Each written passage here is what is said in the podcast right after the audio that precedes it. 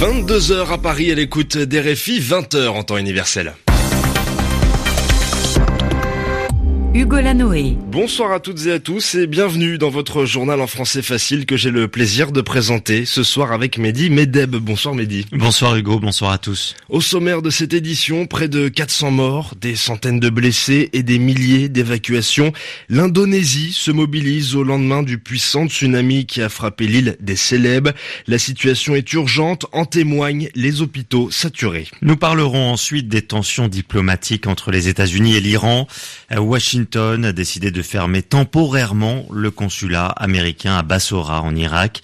Cet établissement serait menacé par Téhéran. Et puis comme euh, chaque samedi, Mehdi, nous terminerons cette édition avec le mot de la semaine choisi par Yvan Amar. On s'intéresse ce soir au vocable bande. Bienvenue à tous. Les journaux. Les journaux en français facile. En français facile. Aucune victime française n'a été identifiée en Indonésie, c'est ce qu'a annoncé ce samedi le ministère des Affaires étrangères. En revanche, le bilan du tsunami risque de s'alourdir. On compte au moins 384 morts au lendemain du tsunami et du séisme qui ont frappé l'île des Célèbes. Des personnes sont portées disparues et des centaines d'autres sont blessées. La situation est urgente à Palu et Dongala. Les hôpitaux sont saturés, c'est-à-dire totalement remplis. Les et les communications sont bloquées, voire coupées. Conséquence, l'armée est appelée en renfort pour aider les secouristes, mais il est difficile d'accéder aux zones sinistrées, de Piron. Des maisons rasées, des rues pleines de boue et de détritus, des immeubles et des mosquées effondrés, une végétation dévastée et des routes coupées en deux par des fissures causées par le tremblement de terre. Ce sont les images qui nous parviennent de Palu, cette ville de 350 000 habitants sur l'île des Célèbres au centre de l'archipel indonésienne. Quelques 20 000 personnes ont déjà pu être évacuées et pour les sinistrés restés sur place, il s'agit désormais de chercher un abri, de l'eau potable et de la nourriture. L'aide humanitaire arrivera tardivement car les routes sont très endommagées et l'aéroport toujours fermé. Les hôpitaux de la région peinent à faire face à cette situation d'urgence. Du personnel, des bénévoles et du matériel spécialisé, c'est ce dont ont besoin les secours selon l'agence de gestion des catastrophes. La Croix-Rouge, l'armée et la police sur place sont concentrés pour l'instant sur les victimes prisonnières des décombres. Le bilan risquerait donc de s'alourdir, d'autant qu'il n'y a toujours aucune nouvelle en provenance de Donga une ville de 300 000 habitants au nord de Palu, où le tremblement de terre s'est également fait fortement ressentir. Domitil Piron, l'aéroport japonais du Kansai à Osaka sera fermé ce dimanche à partir de 11h heure locale. Et en cause, Mehdi, le passage d'un puissant typhon accompagné de vents allant jusqu'à 216 km par heure. Trami, c'est son nom, et le 24e typhon a touché l'Asie depuis le début de l'année. Il a déjà frappé l'île d'Okinawa au 17 personnes ont été blessées. La Corée, du, la Corée du Nord demande plus de confiance de la part des Américains dans le dossier du désarmement de la péninsule coréenne. Et c'est ce qu'a déclaré le chef de la diplomatie nord-coréenne ce samedi à New York à l'Assemblée générale des Nations Unies. Ri Yong-ho rappelle également que les sanctions, les mesures punitives économiques contre Pyongyang aggravent la défiance, la méfiance des Nord-Coréens vis-à-vis des Américains. Cela compromet abîme la détente, le rapprochement diplomatique engagé entre les deux pays au début de l'été avec le sommet de Singapour. Et la tension, les mésententes se font sentir aussi entre les États-Unis et l'Iran précisément dans le sud de l'Irak. Le secrétaire d'État américain a annoncé la fermeture de manière temporaire du consulat américain à Bassora. Cette deuxième ville d'Irak est située à une dizaine de kilomètres de la frontière iranienne. Mike Pompeo accuse la République islamique de menacer la sécurité de cet établissement américain. Washington se dit prêt à riposter en cas d'attaque. Oriane Verdier. Dans son communiqué, le secrétaire d'État américain met principalement en cause les activités de milices chiites agissant en Irak, mais accusées d'être dirigées par les gardiens de la révolution iranienne. Cette décision de déplacer pour le moment les diplomates américains vers l'ambassade de Bagdad fait suite à des tirs de mortier et de roquettes arrivés proches du consulat américain de Bassora. Mais c'est aussi une manière de dénoncer une nouvelle fois la mainmise iranienne sur l'Irak. Une partie de la population de Bassora a elle-même exprimé sa volonté de rupture avec cet imposant voisin Au début du mois, des manifestants réclamant une meilleure qualité de vie ont mis feu au consulat iranien dans la même ville. La situation à Bassora est aujourd'hui le symptôme de l'instabilité de l'Irak qui sort de quatre ans de guerre contre l'organisation État islamique. Suite aux élections législatives contestées de mai dernier, un gouvernement est en cours de formation. Le peuple demande que sa misère soit entendue par ceux qui dirigeront le pays.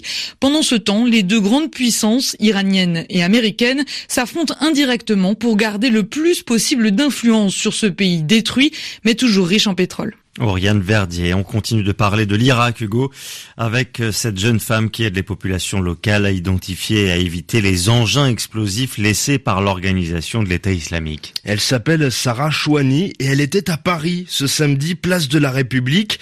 Invitée par l'ONG Handicap International, Sarah Chouani a participé à une opération emblématique, la 24e pyramide de chaussures, pour dénoncer l'usage des armes explosives contre les populations civiles.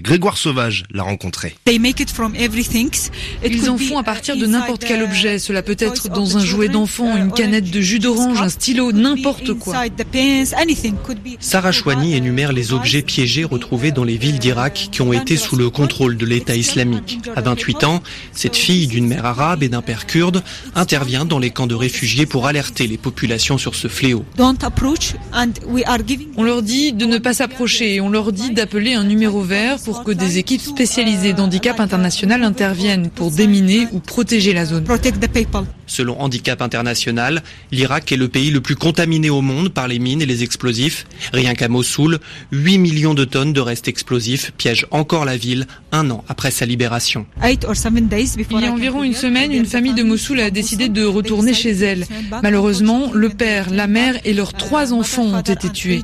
Quand ils ont ouvert la porte de leur maison, tout a explosé. La menace des explosions est partout, dans les poubelles, dans les écoles, les mosquées, les hôpitaux. Donc on croit que la guerre est finie, mais en fait elle n'est pas finie. À travers cette campagne et notamment la pétition lancée par Handicap International, Sarah espère alerter l'opinion publique. En 2017, chaque jour, 90 civils ont été tués ou blessés par une arme explosive. Portrait signé Grégoire Sauvage.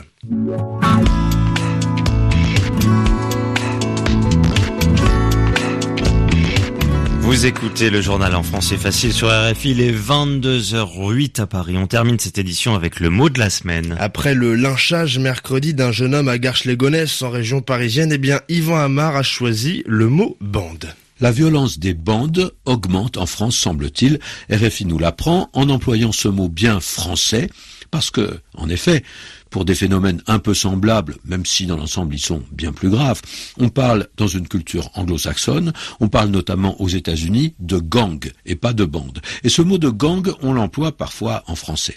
Alors, les deux termes renvoient à peu près à la même réalité, un groupe de jeunes gens, plus ou moins organisés avec en général quelqu'un qui commande, le chef de bande, dont l'autorité est forte. Hein même s'il n'a pas de position officielle, euh, forte, parfois violente. Et quand on parle d'un chef de bande de façon figurée, on imagine quelqu'un de brutal, de sans scrupule, parfois qui est hors la loi. Et c'est une façon méprisante de parler d'une personnalité politique. Qu'est-ce que c'est que ce chef de bande? Alors, les bandes elles-mêmes, est-ce qu'elles désignent toujours un ensemble de personnages qui sont aux marges de la loi, c'est-à-dire qui prennent leur distance avec la loi, qui sont volontiers dans l'illégalité, bah, qui font des, des trafics interdits, des choses interdites et qui sont recherchés par les autorités Eh bien, pas toujours, mais souvent quand même. Le mot bande, attention, il n'est pas de la même famille que le mot bandit. Mais comme les deux termes se ressemblent, euh, souvent on les a assemblés. Alors, on utilise le terme aussi de façon beaucoup plus tranquille, hein, et on parle d'une bande de copains. Et c'est toujours vague d'ailleurs. On ne sait pas trop s'il y en a six ou s'il y en a douze, et de toute façon ça peut changer, parce que la bande, elle maigrit, elle s'agrandit au fil des semaines, mais elle est très informelle. Et le mot s'utilise aussi fréquemment pour parler d'un groupe de personnes qu'on veut rabaisser, pour qui on a de mauvais sentiments là. Qu'est-ce que c'est que cette bande de crétins, de malotrus, de malfrats? Il y a quelque chose d'insultant. Et le côté flou de la bande en rajoute un peu sur son sens méprisant. Et c'était le mot de la semaine d'Yvan Amar à retrouver sur notre site internet au www.rfi.fr. C'est la fin de votre journal en français facile. Merci de votre fidélité RFI. Il est 22h10 ici à Paris.